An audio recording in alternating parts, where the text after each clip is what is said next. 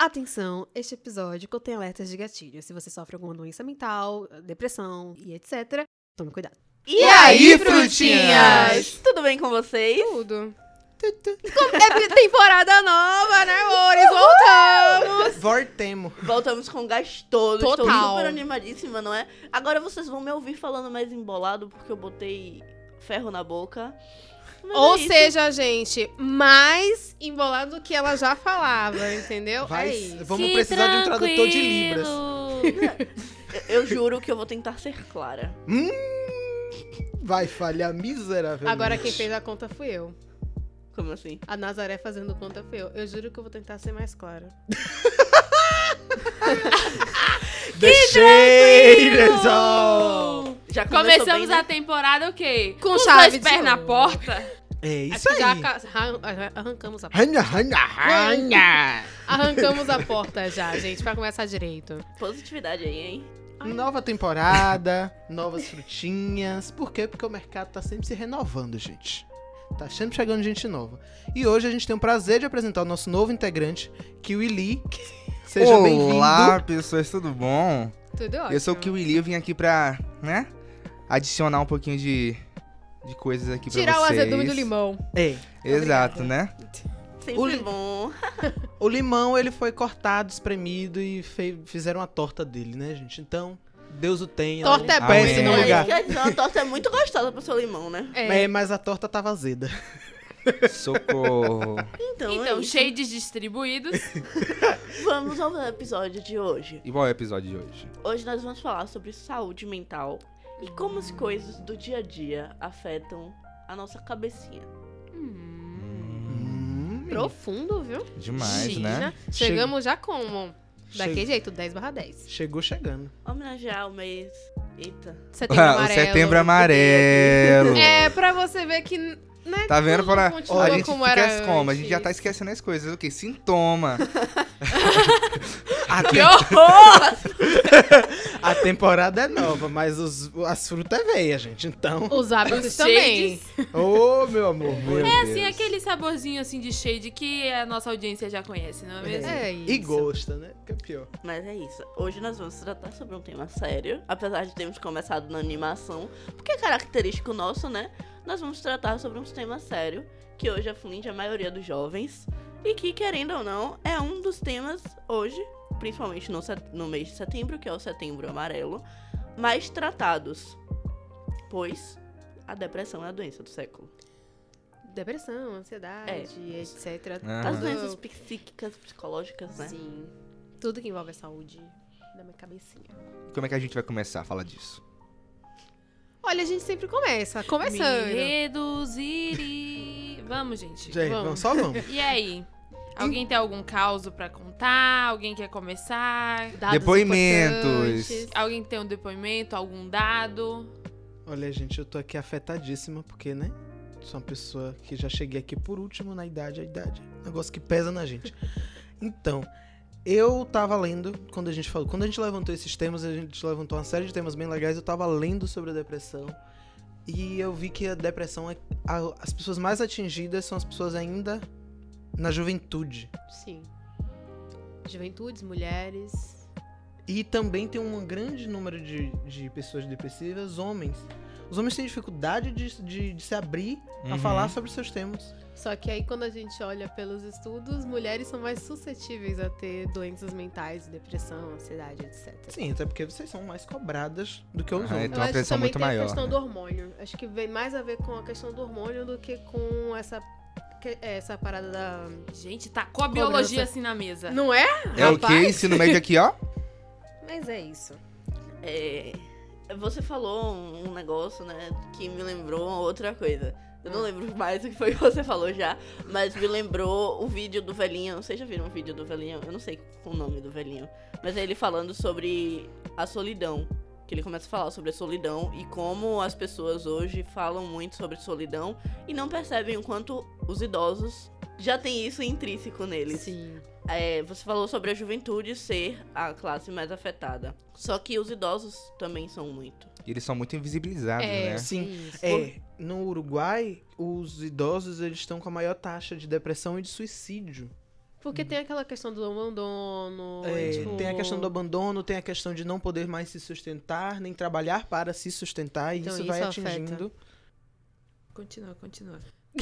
É só que eu lembrei um. um- Eu só pensei numa piadinha nível limão aqui e é o, de- o anjo do Senhor veio aqui E te e calou, habitou não foi? nesse, nesse ambiente e falou bem assim, ó. O Valice, pega aqui o seu calaboquitos. Porque eu juro, eu juro. Porque passou aqui assim, aí o anjo. Eu senti a mão do anjo do Senhor na minha boca, assim, ó. Pô, cala a boca. Ai, gente, adorei esse negócio do calaboquito. Não, foi sensacional. Não, deixa, deixa a entidade do limão lá. Deixa lá, lá, preservada lá. lá. Continue. Falando sobre saúde mental, é, é muito interessante a gente observar, né, como cada vez mais se torna mais comum falar sobre isso, mas ainda assim é uma coisa que é muito mal vista pelas pessoas, né? Incluindo em ambiente de trabalho, faculdade, ambientes sociais.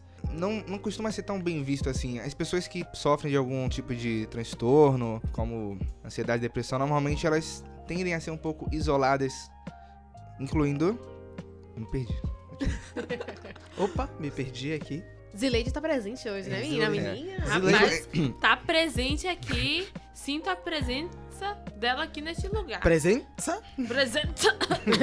Mesa branca, Mesa quase. branca, quase. Não, Mas mesa bege, gente, para de graça. o assunto é sério, mas a gente não consegue ser. A gente não consegue, a, a gente tenta. Ó, gente, Mas Vamos é dar porque, aqui uma quebrada. é no porque se a gente pesado. for pesando, pesando muito, a gente vai sair daqui extenuados. sem brincadeira. Esse assunto é muito sério, é muito importante. Sim, é isso que você falou tem, é muito importante, porque uma coisa que se que começou a se falar muito em setembro do ano passado foi sobre isso. O quanto no setembro amarelo as pessoas fazem, tipo, não, se você tiver algum problema, você pode vir falar comigo.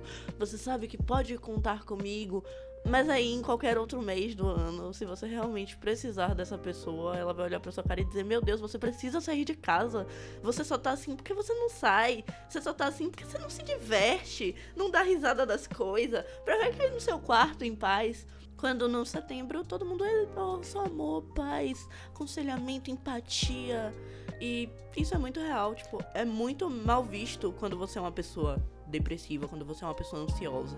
Porque as pessoas, no geral, não entendem o que é isso. Elas fingem que entendem durante o setembro, porque é bonito, mas no geral, não entendem, elas cagam. Eu acho que a partir do que Nana falou, existe muito um hype no setembro, né? Sobre distúrbios, doenças mentais, sobre depressão, ansiedade, a questão do suicídio mesmo, que é a grande causa de existir o setembro amarelo. Mas esse hype, assim, deixa as pessoas meio loucas, tipo, ai, eu preciso falar sobre isso. Porque é o certo, né? Tem que ajudar as pessoas que são doentes. Aí posta coisas nas, nas redes sociais, faz campanha na faculdade, faz isso e não sei o que, pipipi, papapó, sai na rua e fala em setembro, conscientização, minha DM tá aberta pra quem quiser falar. Mas assim, quando uma pessoa é depressiva, eu digo, digo isso porque eu não, não tenho problema em falar, já tive alguns casos de depressão. Eu não, se eu não tô conseguindo me abrir nem com uma pessoa próxima a mim, quem dirá com um desconhecido, com uma pessoa que, que eu falo de vez em quando, que bota, ah, tá aberto aqui, pode vir falar comigo. Beleza, eu vou falar com você. E aí eu não tenho intimidade pra falar com você. Depressão é muito uma questão de intimidade. A pessoa não se sente confortável de falar com quem ela é próxima. E isso é um peso muito grande. E quando você consegue falar, já é uma vitória estrondosa. Então a gente tem que conversar sobre para saber lidar com essas pessoas. Não, é, essa minha fala aqui agora não foi para as pessoas que estão passando por depressão, mas para quem tem convívio com essas pessoas. Porque eu sei que é difícil, eu sei que é chato, que é pôr um pé no saco ficar escutando, ou então ficar tentando ajudar uma pessoa que aparentemente não quer ser ajudada. Mas, né, gente, o mundo tá aí, a vida tá aí. Você não chega pra uma pessoa que tá com caganeira e fala assim: ah, amor, é só fechar o cu e não precisa mais cagar. Meu Deus. Não é assim que funciona. Botando assim em termos bem chulos pra ficar entendido. É, e eu acho muito importante o papel da, da mídia enquanto essa conscientização. Porque a gente é, é muito divulgado no setembro, mas do- no resto dos, dos meses pouco se fala nessas pessoas. A gente precisa entender que depressão não é uma doença, não é, não é uma doença fácil de se lidar, não é frescura e que a gente precisa também entender que as pessoas hoje, às vezes a pessoa pode estar sorrindo ali do seu lado e tá terrivelmente doente, porque é uma coisa que dá em todo mundo. E eu, e eu acho que um, um bom exemplo dessa, dessa conscientização é o quadro de Drauzio no Fantástico, que tem aberto um diálogo muito bom sobre a depressão e sobre outras doenças mentais Pra uma grande massa. para uma grande massa, porque a, a grande massa não é atingida pelo mesmo discurso que a gente é enquanto acadêmicos. E é muito importante que a mídia faça esse papel de conscientização. Porque só no mês de setembro não vale. Tem que ser dispostos em outros, outros meses também. Eu achei muito, Pra mim foi uma coisa impactante, foi o caso de Paula Fernandes, ela contando, porque ela não tinha vontade de... Ela ia fazer, fazer as coisas, ela vivia a vida dela muito bem, mas a vida dela foi literalmente paralisada pela depressão.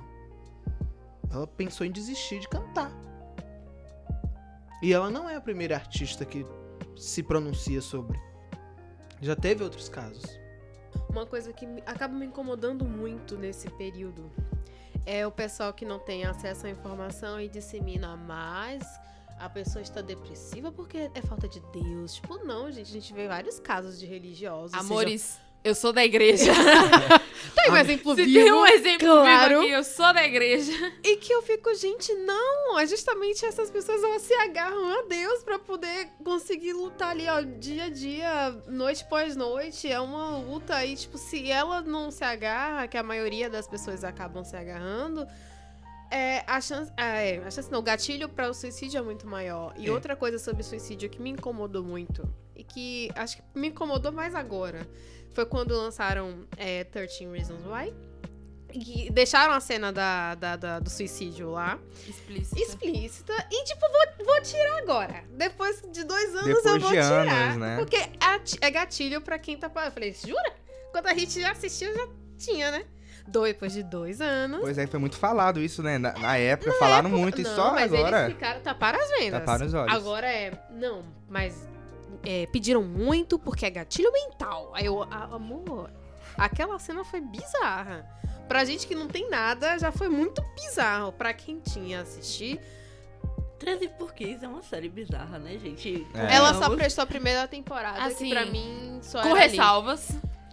Eu não Mas- assisti. É, prestou a primeira temporada com ressalvas. Assisti a segunda, a terceira eu vou assistir sim. Porque Não o quê? não. Porque eu gosto desse negócio meio mártire. De- É ruim? Vamos assistir. Ai, Quero não. ver até o final. Enfim, já vai acabar. Mas sobre o que Pitaya disse sobre Deus e tudo mais, colocar Deus aqui na, Na mesa. Opa. É, É caso, né, dizer o nome de Deus em vão. Em vão. mas Não. não tá em vão, Não eu tô tá em em. Em, Estado de prol. A graça. gente tá falando. Eu estou em prol de, de uma. Pregar a palavra. É, qu- quase isso. Espalha a palavra, amigo. É, eu vou contar um caso pessoal que eu acredito que ninguém aqui que está na mesa e poucas pessoas da audiência, a não ser meus amigos, amigos, muito obrigado pelo suporte, é, é, conhecem. Eu eu tive no ano passado um caso de depressão muito grave no primeiro semestre que me levou a uma tentativa. Foi, foi uma tentativa meio inconsciente? Foi, mas foi uma tentativa. Não deixou de ser. E eu nem estou muito confortável de falar sobre isso agora, porque realmente não é um assunto confortável. Não vou dar detalhes aqui no nesse meu espaço pra falar como foi, porque, né, galera? Gatilho. Gatilhos, a sobre isso é participar legal. desse negócio de gatilho. Não tô afim de ser gatilho pra galera. Mas eu lembro, do pouco que eu lembro do que aconteceu, eu lembro que no meu momento de mais desespero era o momento que eu me sentia mais próxima de Deus. Bem gospel da igreja. Amém. Amém. Aleluia, Mas, irmãos. Então, quando eu percebi isso, esse argumento pra mim já caiu por terra de vez. É, minha- meus pais falaram muito sobre isso, a igreja que eu convivo falou muito sobre isso, e eu falei, gente. É a mesma coisa de falar que a pessoa está com, sei lá, com gripe. Ai, porque não fez jejum. no, no dia que era pra fazer, entendeu? É, é uma coisa sem sentido.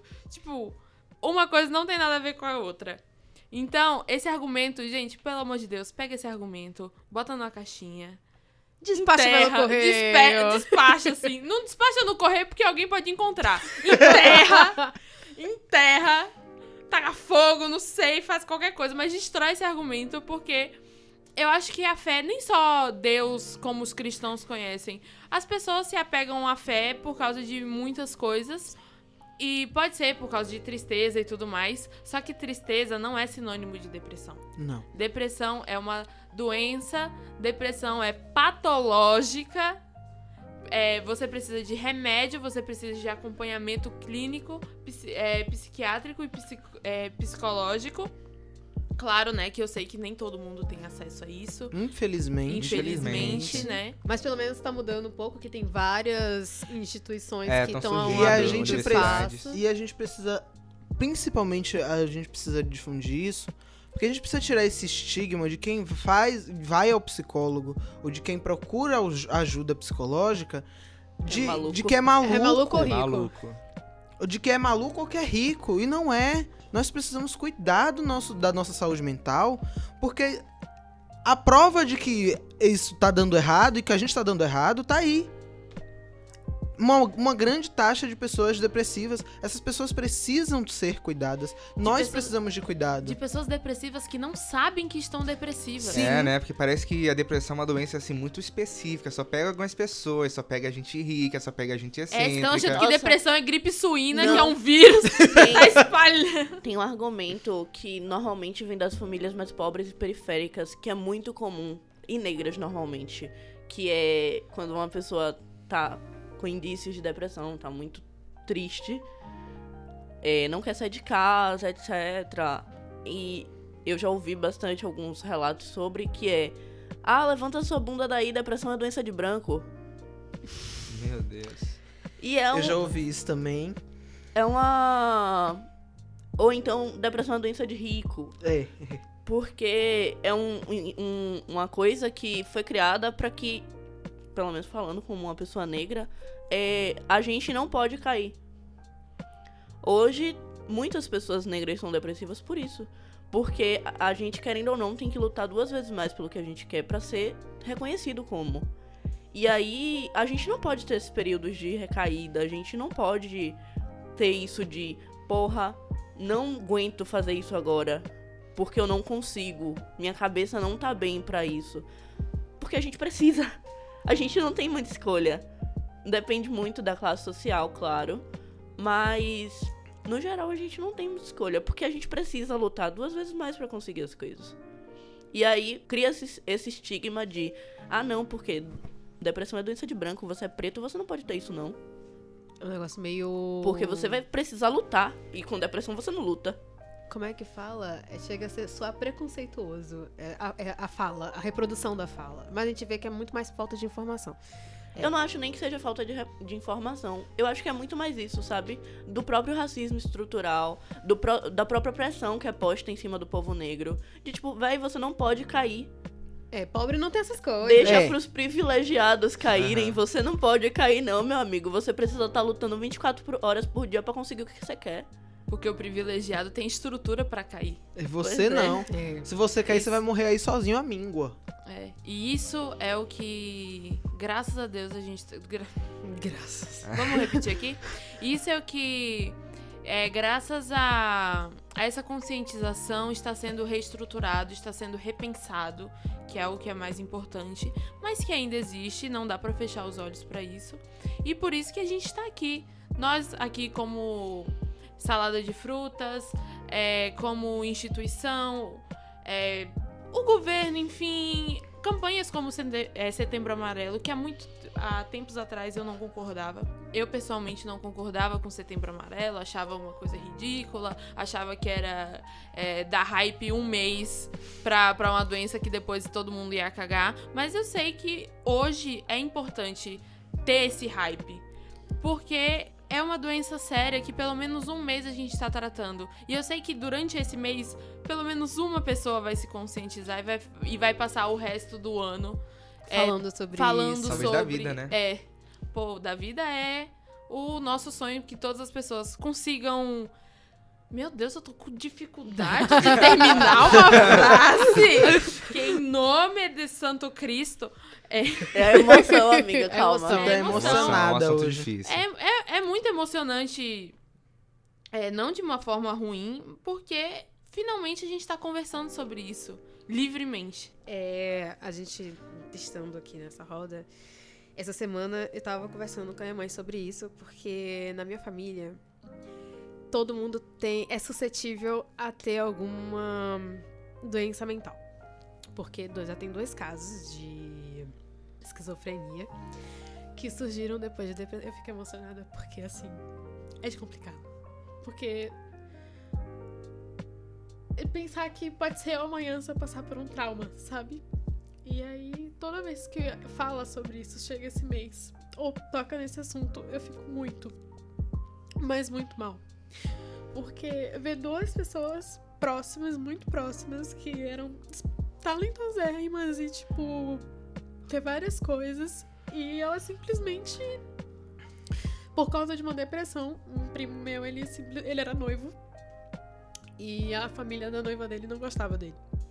É, não acreditava que ele tinha potencial suficiente pra ser o melhor marido pra filha deles. E aí, fustigaram, fustigaram, fustigaram até que ele terminou. o noiva- é, eles terminaram, a menina terminou com ele. Ele aceitou numa boa, ou pelo menos a gente entendeu que ele aceitou numa boa. E depois de um tempo ele passou a se isolar. Ele não conseguia encarar é, a vida da mesma forma. E quando minha, minha, a minha tia-avó, que ela já é falecida, foi procurar a respeito, é, levou ele para psicólogos e tudo mais, veio o diagnóstico que ele estava esquizofrênico. E aí falou assim, ah, por que isso? Aí o médico falou, então, a esquizofrenia, ela tá dentro de todo mundo. Todo mundo é suscetível a ter esquizofrenia. A partir do momento que você passar por um trauma, ela pode se desenvolver ou não. E foi o que aconteceu com ele. Ele passou por esse trauma e ele se desenvolveu. É, foram anos buscando tratamento para que ele ficasse pelo menos estável e teve aquele hype em 2009 quando teve a novela Caminho das Índias que falou sobre o, o assunto então é, ele passou a entender o que, que ele tinha. Passou depois de uns 10 anos mais ou menos ele reencontrou essa moça e ela falou que já tinha casado e tudo mais mas que não deu certo e que é, ela não estava feliz o suficiente porque não era ele. Eu falei que droga essa mina ter aparecido de novo porque puf, nossa já cagou a vida do cara lá atrás e vai de novo. E muito pelo contrário, ele recebeu isso muito bem. Ele ficou muito feliz. Mesmo que eles não tivessem retornado, é, ele tava fel- é, contente, pelo menos da amizade dela, de ter a presença dela na vida dele de novo, é, tornou é, para ele muito mais fácil. E uma outra prima, ela tem. Ela passou por um bullying no colégio. Ela era obesa quando era criança. E as crianças, a gente sabe que elas podem ser cruéis, infelizmente.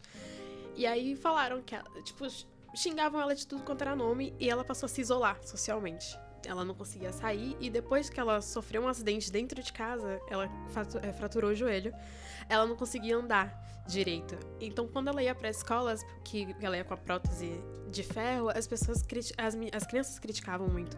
Então, ela, ela se isolou socialmente e hoje ela não consegue sair de casa. Pra você tirar ela de casa, tem que ter um estigma muito grande de que é, tem algo muito bom pra ela ver. Por exemplo, a, minha, a irmã dela teve filho recentemente, ela não conseguiu ver as sobrinhas até levarem até ela. Porque ela não consegue sair de casa. Ela acha que se ela sair de casa, as pessoas vão falar as coisas ruins. Então ela acha que a a casa dela é o porto seguro. Aí eu, eu fico muito mal quando eu lembro de tudo isso. Porque foram dois casos bizarros. Assim, eu poderia ser muito fodida também. Perdão, gente, pela palavra. Porque já passei por altos bullying é, quando eu era criança. Só que eu sempre tive uma. uma eu vou falar ego. eu vou dizer ego. Eu sempre tive um ego muito elevado. Pra não me deixar. E porque eu lembrava desses primos e o que tinha acontecido com eles, eu pensava, não, eu preciso ser forte. A todo momento eu tenho que ser forte, porque o que estão falando sobre mim é, é problema deles, não meu. Eu sei quem eu sou, eu sei que como a minha família me estigma, a galera me coloca muito pra cima. Então a gente, né, dentro da família que passa, tem todo esse caso, a gente sempre tenta se colocar pra cima. Um tio nosso mesmo, essa semana, ele estava com um, é, atacado mentalmente. Hum, ele tem também pronto problema mental. Não chega a ser esquizofrenia, mas ele fica. Se ele ficar muito tempo de estresse, ele começa a ficar atacado. Aí ele não consegue falar ah, com ninguém. E não. Só que ele já fez tratamento e tudo mais. Só que é uma coisa dele. Ele não consegue. Porque, tipo, se eu sair. Se eu ver alguém, se eu falar com alguém, é como se as pessoas estivessem apontando pra mim o meu defeito. E pra gente é complicado. Tanto que a esposa dele ligou pra minha avó pra falar: olha, ele tá naquela situação de sempre. E aí ela falou assim: ó, respira. É, tenta deixar ele o mais confortável possível. Pra que ele esqueça essa situação e volte ao normal. Então eu, fico, eu falei, velho, que loucura. Nossa mente é nada. Nós somos nada diante de nossa mente. Porque uma coisa que acontece, você fica tipo, que merda. Sabe? Tipo, que droga. É, você tá bem, mas um negocinho, você tá mal. É, eu acho que é muito importante a gente sempre estar falando sobre isso. Porque muita gente não sabe. Pessoas já morreram antigamente por conta disso e não sabia que era isso. E a depressão estava lá a todo momento. Só, só não tinha um nome. Não tinha um nome, mas estava lá. É aquela famosa máxima de não existe pecados novos. Os velhos é que não foram bem divulgados. Exatamente. As pessoas têm muito isso de acreditar que a depressão só surge por causa de coisas grandes. Por causa de traumas grandes. Quando na verdade não é bem assim. Porque o que é grande pra você pode não ser grande pra mim. Então, a gente precisa também tirar isso, sabe? Tirar esse essa esse- Estigma. é, esse estigma, estigma de que só coisas grandes vão afetar alguém. É algo que eu tenho dito muito é que pequenos comentários diários podem afetar a vida de uma pessoa. O que você fala ou o que você deixa de falar pode afetar a vida de uma pessoa. Então, uma coisa que eu tenho pregado muito é ser mais cuidadoso com as palavras. Ser mais cuidadoso em como você lida com o outro. É Nossa, sim. Pensar antes de abrir a boca, porque querendo ou não, você pode magoar alguém. É aquela coisa de se colocar no lugar do outro, né? É ter empatia por quem tá ali, né? Eu me identifico muito com o que você disse, Pitaya. Porque é, doenças mentais, transtornos mentais são, é uma coisa muito recorrente na minha família. É, quando era adolescente, é, eu morava com minha mãe, minha avó e minha tia. E a minha vida toda, esse esse foi meu alicerce, meus pilares. Essas três pessoas. Em dado momento, a minha tia, ela mudou. Ela era uma pessoa forte, ela fazia as coisas dela, independente. E por causa da decisão de um médico que falou assim: Não, tá tudo bem, pare de tomar remédio. Oi? É, Desculpa. Gente! por causa dessa decisão dele, ela caiu de volta num poço que ela tinha saído muito antes de eu ter nascido. E é isso, ela saiu de uma pessoa que tava bem com a vida, vivendo, e virou uma pessoa assim, ela realmente pirou, usando esse termo ruim, mas ela realmente Gente, eu tô. pirou muito. E isso destruiu minha vida também, porque eu tive eu, eu saí de casa porque eu não consegui viver mais lá. É, Depois disso, eu passei por algo muito parecido com o que sua prima passou. Gente. Eu não conseguia mais sair de casa, porque, tipo, isso juntando com outros fatores me fizeram ter um tipo de agorafobia muito escroto. Gente, eu tô passada. Eu eu tô chocada com a Eu história do passei médico, uns velho. três anos sem conseguir sair de casa sozinho. Foi Era uma bizarro. mistura de agorafobia com pânico também? É assim, era meio fobia social. Gente, eu tô, eu tô, eu tô aqui assim. Era uma, é uma mistura de fobia social, ansiedade social com agorafobia. Gente. Que ainda bem que vocês podem ver, eu estou aqui. O que Graças é agorafobia? É Agorafobia é-. É, é basicamente um medo de tudo. Você sente medo de qualquer coisa que possa acontecer. Gente, eu estou. é sua mão, sua mão. tá tremendo, Não, é porque quando a gente fala de coisas que abrem o ataque no sei. nosso coração é complicado. E, Eu fo- sei. e fora isso também, eu tenho um histórico muito complicado de pessoas que tentaram suicídio. Gente, Muitas pessoas na minha vida tentaram suicídio. Muitas pessoas na minha vida Pra tentaram eu me suicídio. redimir, eu tentei antes de te conhecer. Fica tranquilo, essa Gente, fase já Esse passou. ano já, já foram mais passou. duas pessoas. É Olha, muito eu complicado. aqui. Eu ó. prometo que eu não vou tentar. não vamos tentar, Socorro, tá? Aqui gente. esse grupo todo mundo tá pelo Mas- menos. É, A gente mesmo vai dar sendo força um pro um assunto difícil, eu acho importante falar disso porque, tipo, muitas vezes acontece na vida de todo mundo mas ninguém fala sobre isso. Sempre tem alguém na nossa família ou na família de um amigo que passou por isso. E é difícil. E as pessoas não falam sobre isso. As pessoas fingem que não existe. Aquele tio que ninguém fala. Ele, tem, ele, tá, ele tá sempre lá. Mas ele existe. Ele existe. Gente, é. Tô aqui já. Hoje eu, eu só soubesse trazer lencinhos. Nossa, né? Complicado. Eu Ah. também, eu também. Eu tenho uma coisa pra falar sobre o remédio, porque você falou que ela parou de tomar o remédio. As pessoas podem interpretar como se o remédio trouxesse a felicidade, mas não, é bem Não, assim. de forma não. É- O remédio é pra estabilizar os sentimentos. Sim, sim, sim. Importante. Falando sobre remédios, tive minha consulta com o psiquiatra, porque eu vou no psiquiatra gra- graças ao trabalho do meu pai, graças à condição que eu Graças tenho. a Deus, amiga. Graças a Fala. Deus, Amém. Deus tá lá, Amém. Deus também, que Deus está é comigo top, em todos Deus é os top. momentos. É, Eu nasci num berço de privilégios. Ela nada ali, gente. Ela é Mas o meu privilegiada. psiquiatra, vou falar o nome dele sim. Psiquiatra, se você ouvir, um, cora- um beijo no coração, você é maravilhoso. Mas ele é um pouquinho cavalo, talvez. Deve ser meu primo, Lu- deve ser. Lucas, meu psiquiatra, ele falou bem assim: Olha, Valícia, é o seguinte. Você tem duas opções. Ou você vai tomar remédio o resto da sua vida. Ou você pode fazer alguma coisa pra resolver. Porque você já tá resolvendo. Só que você tá assim. Resolvendo, Baby né? steps, né? Paulatinamente. É. Dá pra. Dar, eu, Hoje, outra semana Tipo, que vem. Pelo seu histórico, dá pra sa- saber que você consegue fazer um pouco mais. Então você tem essas duas opções.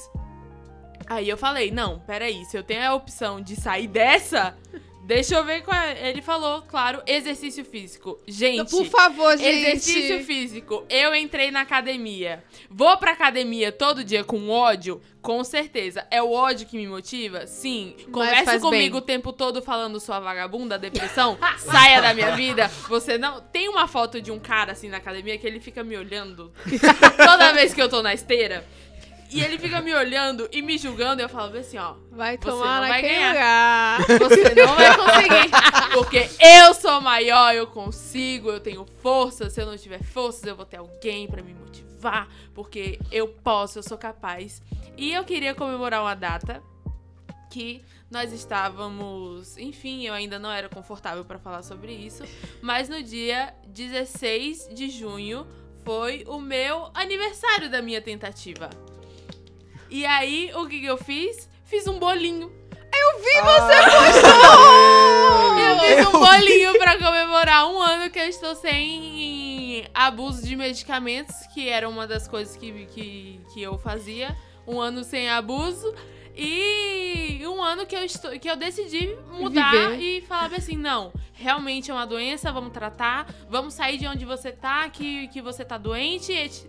Eita! o Valice entenda que você está doente, isso é uma doença, então, meu aniversário, parabéns pra mim.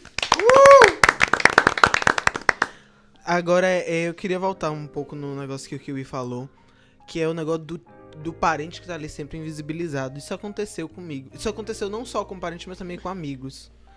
Eu eu passei pelo, eu não sei se eu digo, eu Tá. passei pelo desprazer de ter colegas de sala que tentaram se suicidar ainda dentro do âmbito escolar.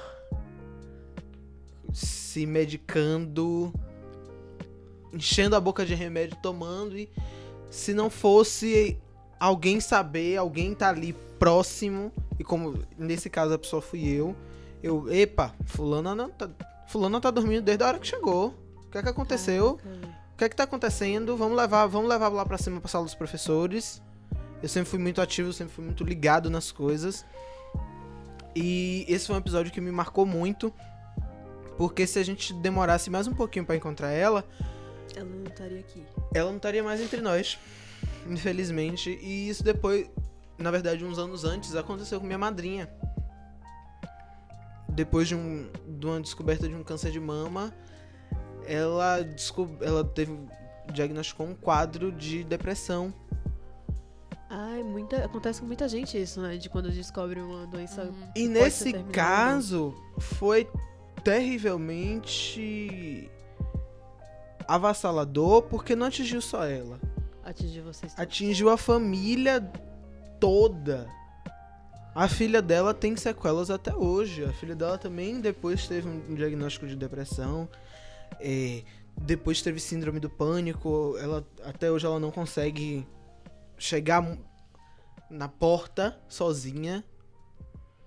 Ela tem que estar sempre acompanhada de alguém e é, é desesperador. Eu, eu, eu acho que eu sou meio falho nisso porque eu não consigo por mais que eu entenda o que, é que ela tá sentindo, eu entendo o que, é que ela tá passando, eu não consigo chegar lá mais próximo. Eu tento estar presente, mas não consigo chegar tão próximo. Eu acho, eu acho que isso é falho. E eu, eu- uma coisa que eu tiro por mim é que a gente precisa chegar mais próximos dessas pessoas. Eu Vencer a acho. resistência. Eu entendo o que você quer dizer de verdade.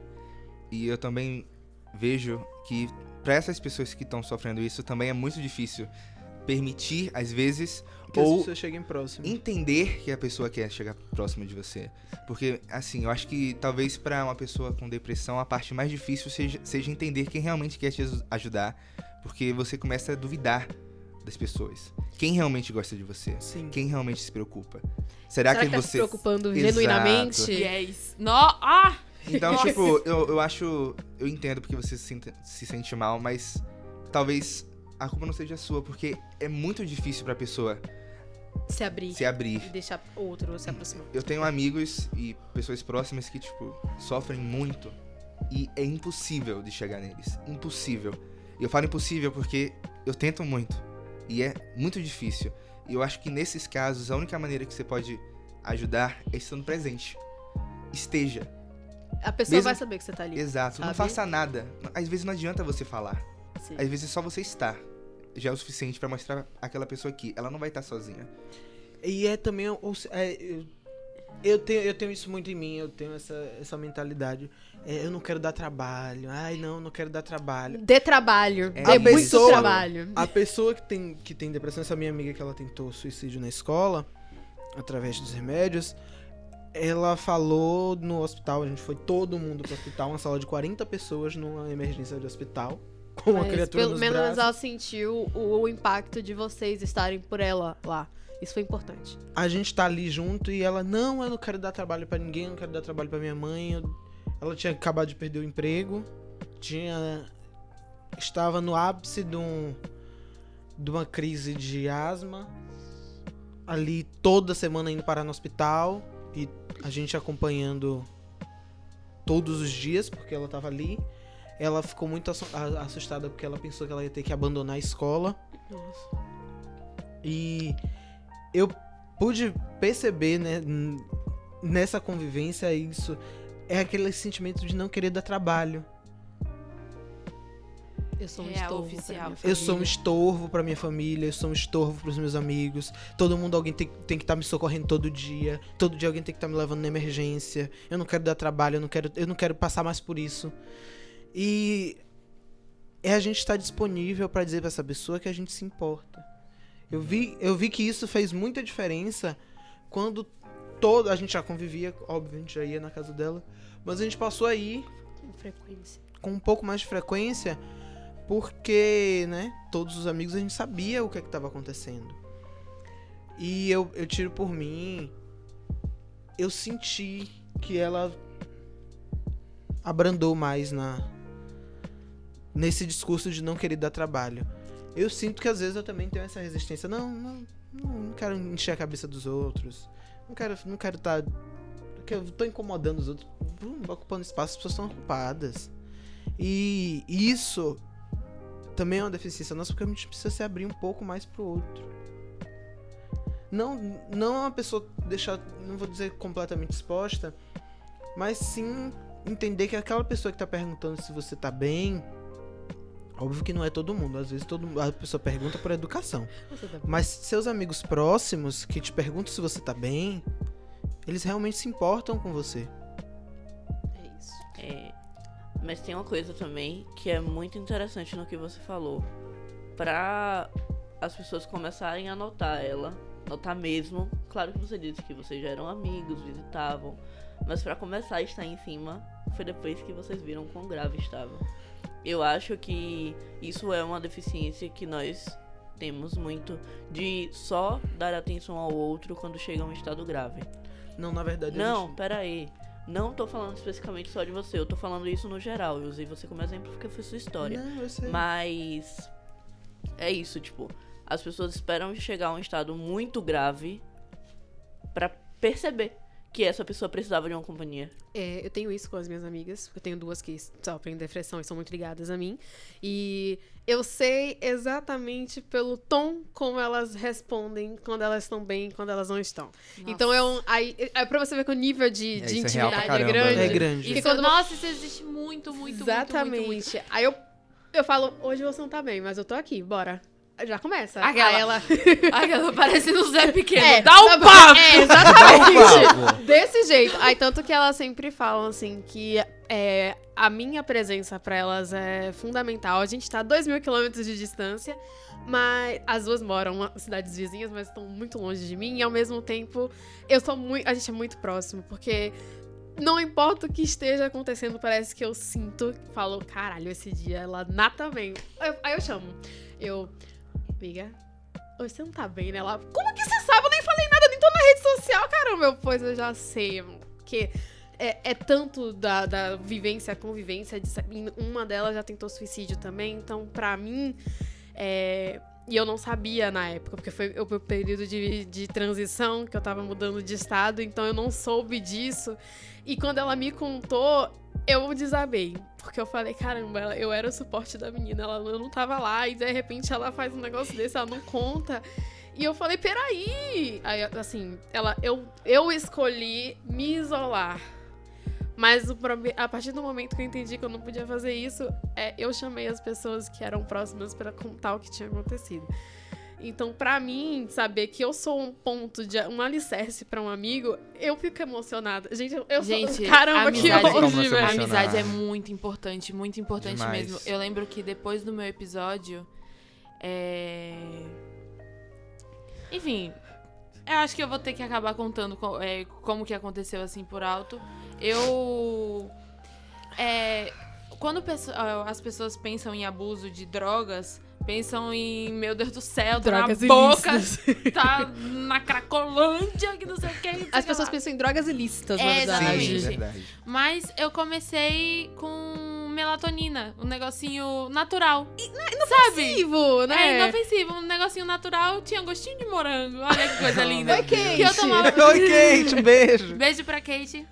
Sempre aqui entre nós. Sempre aqui entre nós. Essa a gente faz questão de estar sempre É. entre nós. Shade! e aí eu, eu tomava. Eu, eu sei que eu tomava de noite pra, pra dormir mais rápido. Aí depois eu fui no, no psiquiatra e, enfim, consegui um remédio. E aí eu tomava um.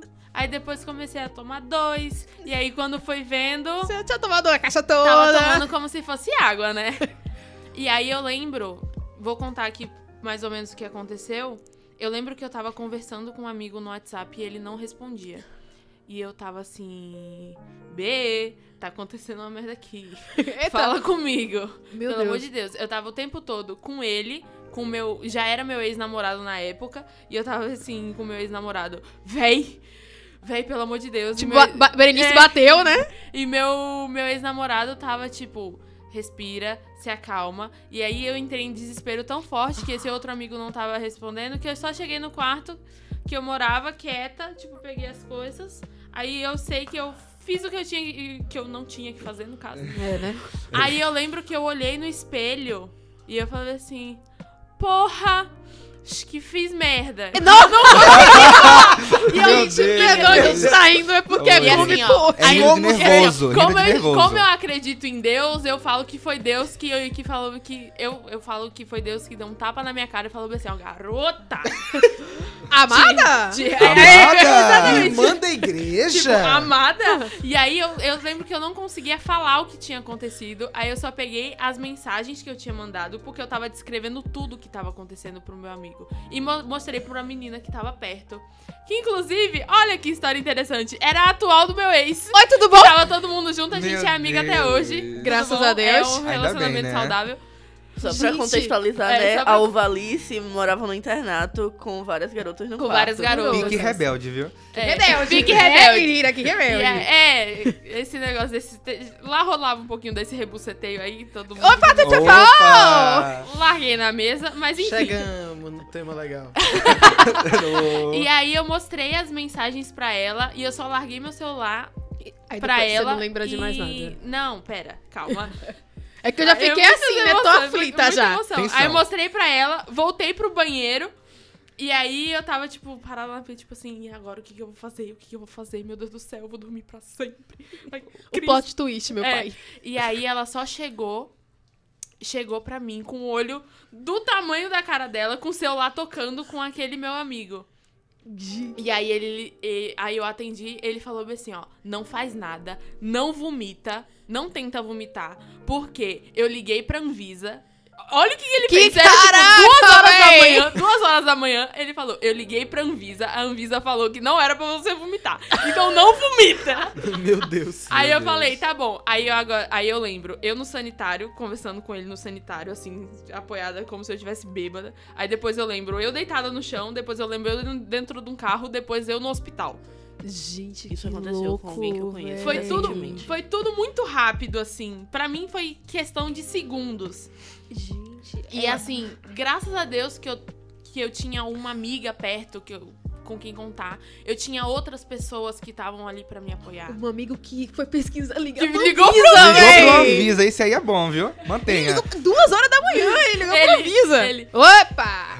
Ele, o Valici, pelo amor de Deus. Calma, fica tranquila e tudo mais. Eu lembro que foi de uma sexta-feira pra um sábado. A namorada do meu ex, beijo, Débora, maravilhosa. Ela ficou comigo o tempo todo, no hospital comigo. E eu lembro que no hospital, eu, eu tava lá.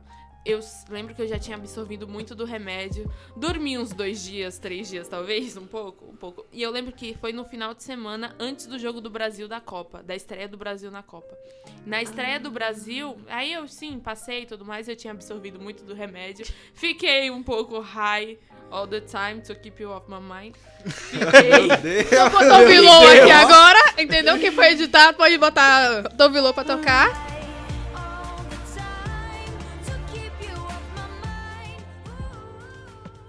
E aí, quando chegou no dia da Copa, Lucas, que é o meu amigo, que é o mesmo nome do meu psiquiatra, talvez. Talvez tenha ajudado um pouco, né? Um ponto de É. ligação. Lu- É, na verdade, foi uma amiga de Lucas que falou assim: a gente tá indo pra casa dele, bora assistir o jogo lá? Aí eu, ah, bora. Aí fui lá e eu tive um dos melhores dias da minha vida. Que tava. Eu não tava com meus amigos. O, eram Tipo- poucas pessoas que eram meus amigos lá, o resto era conhecido. Mas eu tive um dia muito legal. É, a gente assi- assistiu o jogo, aí depois jogou videogame e co- é, cozinhou um monte de coisa. E lavou a louça. Quebramos a porta da casa, talvez. Mas, enfim, foi um dia muito legal. Então, é, uma dica. importante. Uma dica que eu, que eu quero passar assim. Eu sei que é muito difícil pra uma pessoa que é depressiva pensar em, em metas, pensar em algumas coisas. Só que eu tenho uma listinha de coisas pra fazer antes de morrer. Antes, tipo assim, ó. Antes de ter. Se um dia eu tentar de novo, eu tenho uma lista que eu não posso fazer. Tipo, eu não posso fazer isso antes de, de executar. Realizar tipo, eu nunca fui coisas. pro sul do país. Se eu não for pro sul do país, eu estou proibida. Já eu sou o contrário, eu nunca fui pro norte, então eu falei que eu tenho que É. estar lá no topo É, do... do- Tipo, eu nunca. E é metas, assim, tipo, ridículas. Tipo, Não são ridículas. ridículas, ridículas no termo chulo, entendeu? Mas que são importantes pra mim. Por exemplo, é, se eu tivesse vindo a falecer no episódio, eu não estaria aqui nessa mesa hoje debatendo. Que triste, gente. Não, triste. não, não. Não, Peraí, não, não, não, A não. não presença gostamos dela de é muito pensar. Senhor importante. Valice, não dá, não. Não é, gostamos não. de pensar na possibilidade. E aí eu sei que eu penso nisso com uma certa frequência. Porque o suicídio ainda é uma coisa muito frequente na minha vida. Eu penso nele todos os dias. Todos os dias mesmo.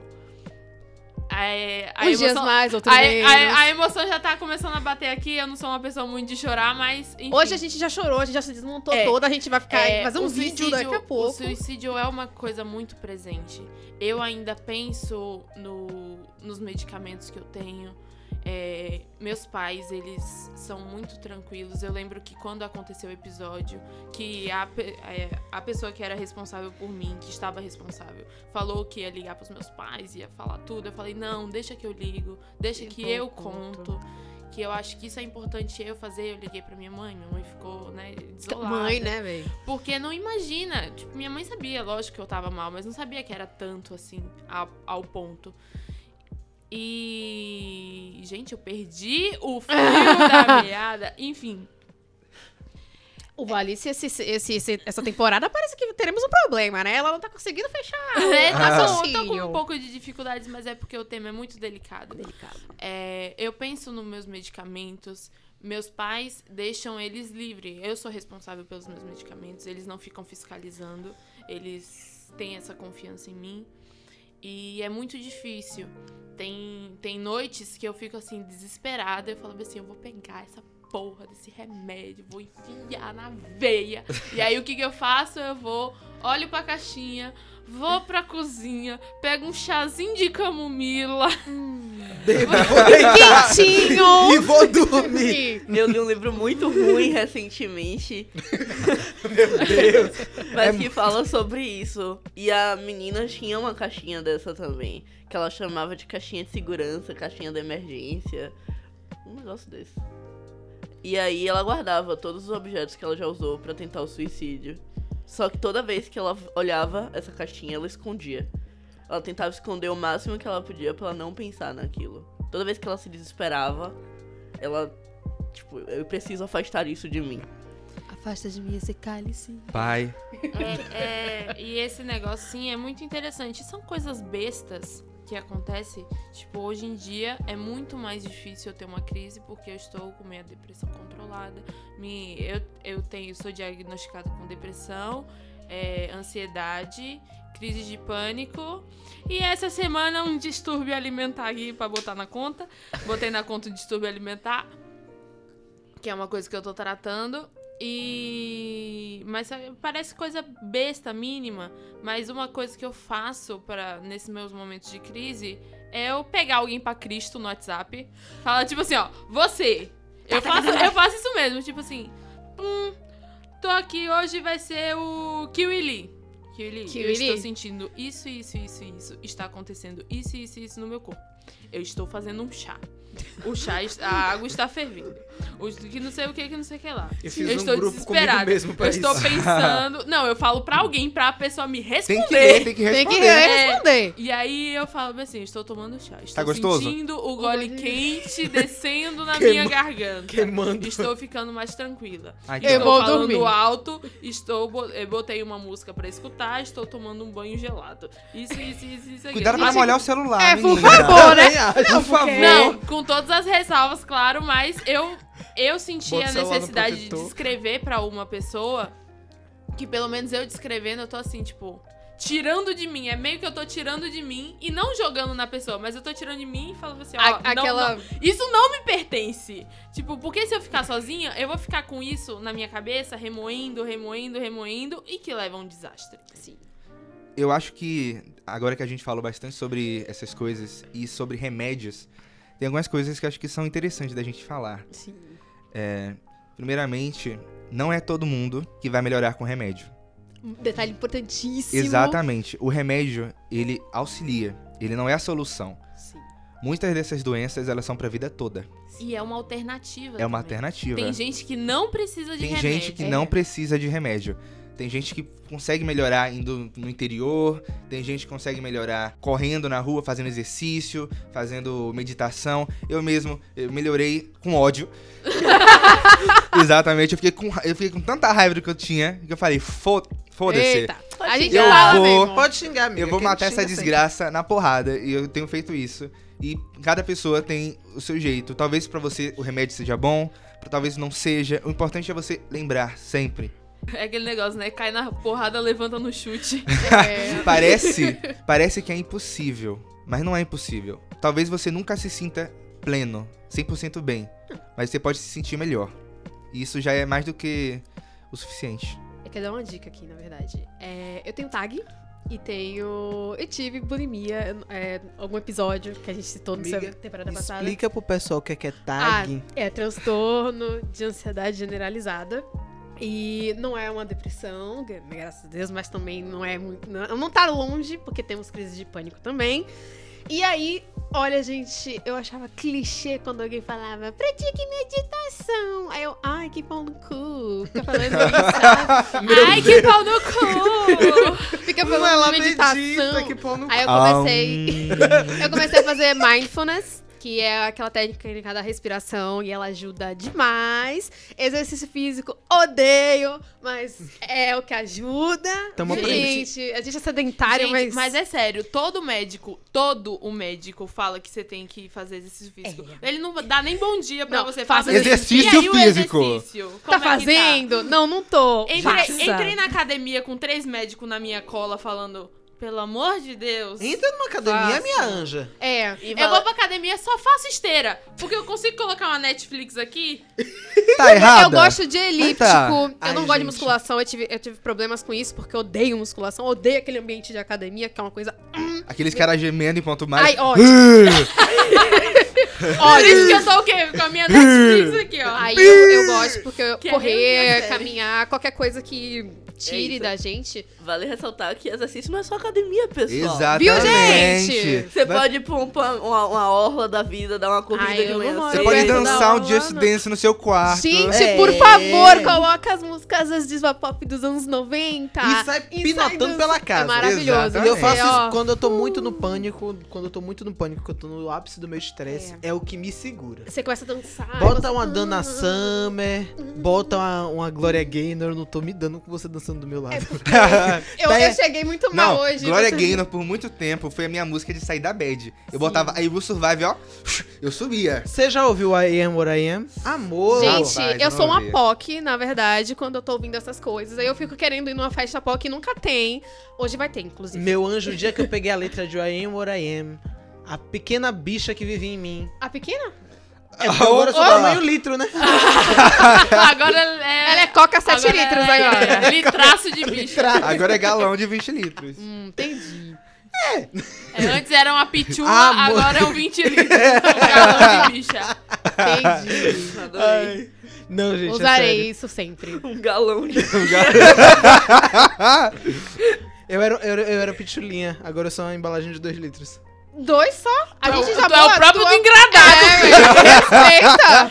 Sinceramente. Não, amor, quando eu peguei, quando eu era lá minha pitulinha, que eu peguei aquela letra que eu traduzi no Google Tradutor, que é pra entender. E o letras... É, amor, pra quem É, é, tinha, le tinha letra, gente, mas era um. Vagalume Cada um faz a tem. sua maneira, né, Não Cada gente? um é? a sua moda, Você ninguém julga ninguém. raiz? Fui lá procurar a tradução, gente.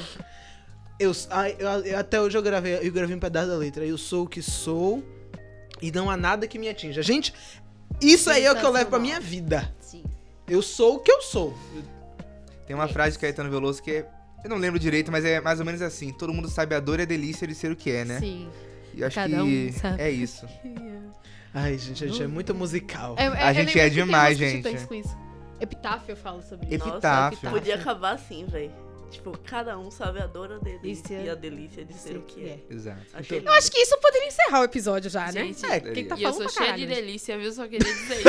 Ah, Toda Deus. queria jogar essa daqui. Eu sou uma delícia inteira, então. Você é cheia, eu sou uma delícia inteira, né? É a gente isso, tem que fazer a nossa Aqueles- propaganda. Eu Aqueles, sou o Kiwi, né, gente? Minha aqueles delícia tá por Meninas dentro. usam rosa. Aquelas meninas usam rosa, meninos tô solteira. Adorei, É mas isso. não tô, só deixando claro. Ah, ela só adorou mesmo. Ela pode usar algum dia, quem sabe. Quem Não, sabe? não vai não, não vai usar não. que não, pelo vai usar não. de Deus. Vai Olha, ca- agora o vai relacionamento da casar, menina. Que não. Alá. Vai casar. Que Alá nos proteja. Ai, Que Alá nos proteja. Ah lá, ele sempre está presente no episódio sem estar presente no episódio, do tá, namorado. Kiwili? Então. Ah! lá! Entendi, entendi. Ah, lá. É isso. Entendi, gente, a gente entendi. falou muito hoje, né? Falou. Nossa. Falei. Tamo bem, né? Quando é que a gente não fala muito, minha anja? É o Coitado primeiro de episódio quem da vai tem- editar esse bruto. Uh, é isso. É o primeiro episódio da temporada, né? Tinha que ser isso aí mesmo, é nóis. É Então, isso. gente, eu acho que a gente chegou num ponto bom agora de debate. Nós somos o podcast SDF no Instagram e no Twitter. Estamos aqui a cada 15 dias, porque agora o nosso podcast será quinzenal. E essa semana a gente não vai terminar com o nosso tradicional É Hora de Dar Tchau. A gente vai terminar com a frase do gênio que o nosso querido Kiwili trouxe pra gente hoje. E aí a gente vai se despedir com essa frase hoje. Todos de acordo? Sim. Sim. Muito obrigado, crianças. Até daqui a 15 dias a gente se encontra de novo. Vai que é tua. Todo mundo sabe a dor e a delícia de ser o que é.